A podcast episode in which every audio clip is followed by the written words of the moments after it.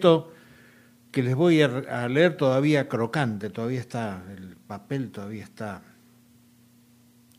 seco. Esto se llama De locomotoras y copas. El otro día les hablé de los borrachos de la Edo aquel, los que eran reconocidos y en general respetados por los vecinos, salvo después de pasar la terrible barrera del alcohol. A partir de ese, momento la cosa cambiaba, ya eran mirados con desprecio, se compadecían por sus familias que lo tenían que aguantar, ¿ah? hacían comparaciones con otros borrachos, sometiendo en esas comparaciones generalmente la escala del 1 al 10. Y en esa escala su casa, su familia, sus vecinos directos, hasta llegar a suponer que en el trabajo serían un desastre. Este tipo de comentarios dejaba en mí y conmigo a otros chicos del barrio en una continua zozobra. Mi vieja le decía a mi tía Ofelia, en una reunión de esas caseras de aquella época, ¿no? Que doña Aurora, la vieja borracha que nos alquilaba la casa, este, la casa que era de cartón y madera, con muy poco ladrillo, ¿no? Y mi vieja le decía a mi tía Ofelia, y yo estaba escuchando, ¿no? La vieja esta una noche nos prende fuego la casa con nosotros adentro. Magnifiquen este comentario en el cerebro en crecimiento de un niño de tal vez 5, 6 años y sabrán, sabrán por qué no tomo alcohol, ¿no? La cuestión es que había unos cuantos borrachos más en el barrio, entre los que se contaba el linche, Linchera que vivía en los vagones abandonados del ferrocarril Sarmiento, en la inmensa playa que todavía está sobre la avenida Rivadavia, esos vagones abandonados, chocados, oxidados. Según muchos decían, el Linge era en otra época un reconocido médico cirujano que vivía en algún lugar no definido de Castelar señorial, de aquel Castelar, ¿no? Seguramente por allá por Parque Ayerza, el Castelar este, lado norte, ¿no? Según las habladurías, una mañana de invierno sacando su coche del garaje de, su casa, marcha atrás, mató a su hijo de cuatro años, lo que lo llevó a desbarrancarse en el alcohol y en la locura, ¿no? Esto no lo escribí, pero ahora me acuerdo que el iba caminando una tarde cualquiera, una noche mejor todavía, porque ahí es cuando el alcohol cumplía todo, ¿no? Y gritaba, viva la prostitución y la locura. Eso gritaba el tipo. Esta explicación del motivo de su desgracia, la del auto, marcha atrás, en fin, el chico de cuatro años, ¿no? También lo escuché en Merlo, por la casa de mi primo Tucho, y por supuesto se trataba de otro linchera, lo que me deja la seguridad de que era un mito urbano, como le, dicen desde hace algún tiempo, ¿no? El linge era amigo de la barra de mi viejo, cuando no se encontraba tomado. Les hacía pequeños mandados y era recompensado con moneda que la utilizaba al rato en la compra de vino. Aquel vino de botella casi siempre tinto. Una fría noche de mayo, llegando ya a la década del 60, había una gran mesa de huesitos, así llamaba mi viejo al juego de los dados, que siempre había que andar ocultándose porque si caía la cana era para lío, ¿no? Había entonces una, una mesa de dados en una lujosa casa de Aedo Sur, cerca de la comisaría. Según supe después, la casa pertenecía a un escribano y estaba autorizada la noche de timba, coima mediante con el comisario de la primera de Aedo. El linche había quedado afuera, cobijado en una cabina abandonada de gas en tubo que todavía hay en algunas casas, y tapado con una vieja frazada.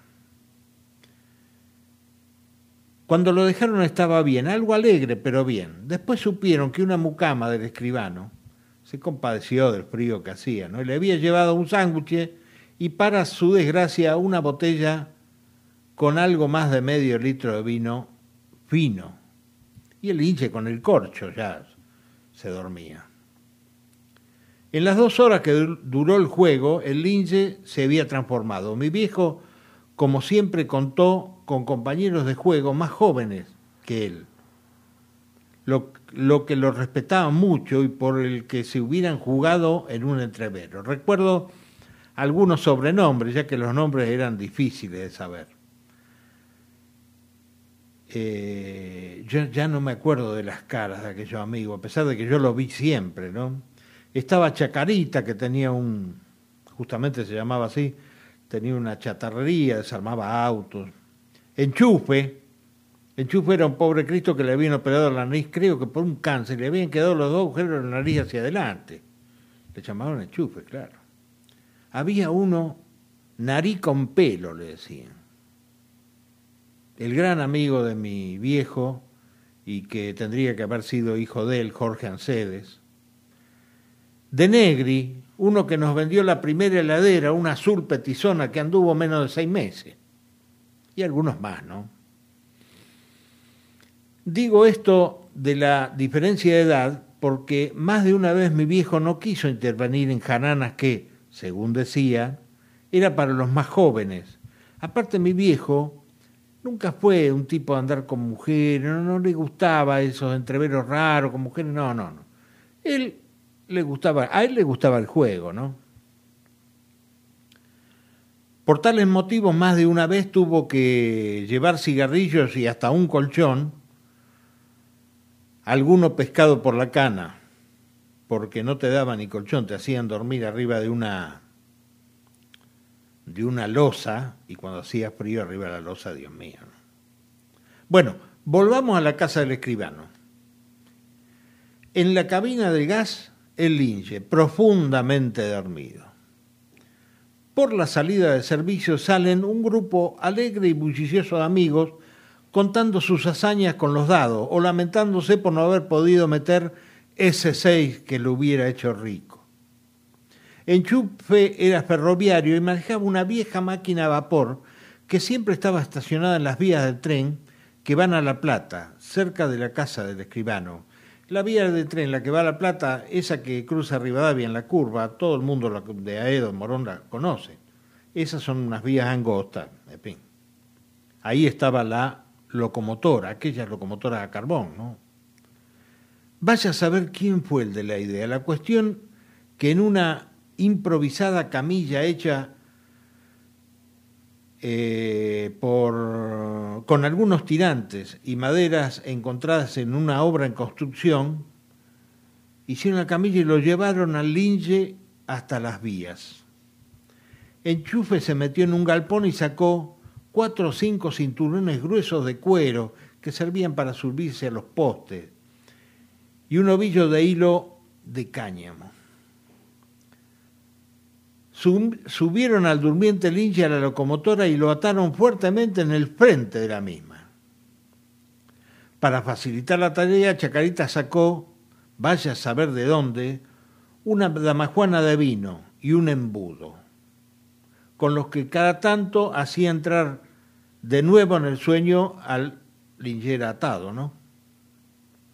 Todavía era de noche, con mucha niebla. Enchufe aseguró que a esa hora ningún tren iba o venía por aquellas vías y puso la locomotora en marcha. Llevaba un buen rato, ¿no? Ponerla en marcha. Todo el mundo arriba y allá vamos. Primero despacio, luego a velocidad, a la velocidad que daba aquel armatoste humeante. Se habían propuesto llevar hasta la primera estación y volver, llegar hasta la primera estación, que no está muy lejos pero la curiosidad pudo más. Llegaron hasta la segunda estación. Esto es en las afueras de San Justo. Un buen tirón, ¿no? Bajaron. El linche, el linche estaba profundamente dormido, aunque parecía muerto, muy pálido, pero respirando. Tenía hollín pegado en la cara y hasta algunas este, avispas o mariposas nocturnas, Le dieron de tomar por el embudo un poco más, pusieron la locomotora marcha atrás y se volvieron hasta Edo con la lillera ya al reparo del frío, porque la máquina lo tapaba, ¿no? Lo bajaron, lo metieron en un cuartucho pequeño donde en otras épocas se almacenaba carbón. Lo dejaron con la damajuana al lado y unos pesos en el bolsillo. Ya era domingo a la mañana, cada cual para su casa. Seguro, mi vieja se enojó porque mi viejo llegaba tarde, ¿no? Y a recordar, y hacerme recordar estas cosas para toda la vida.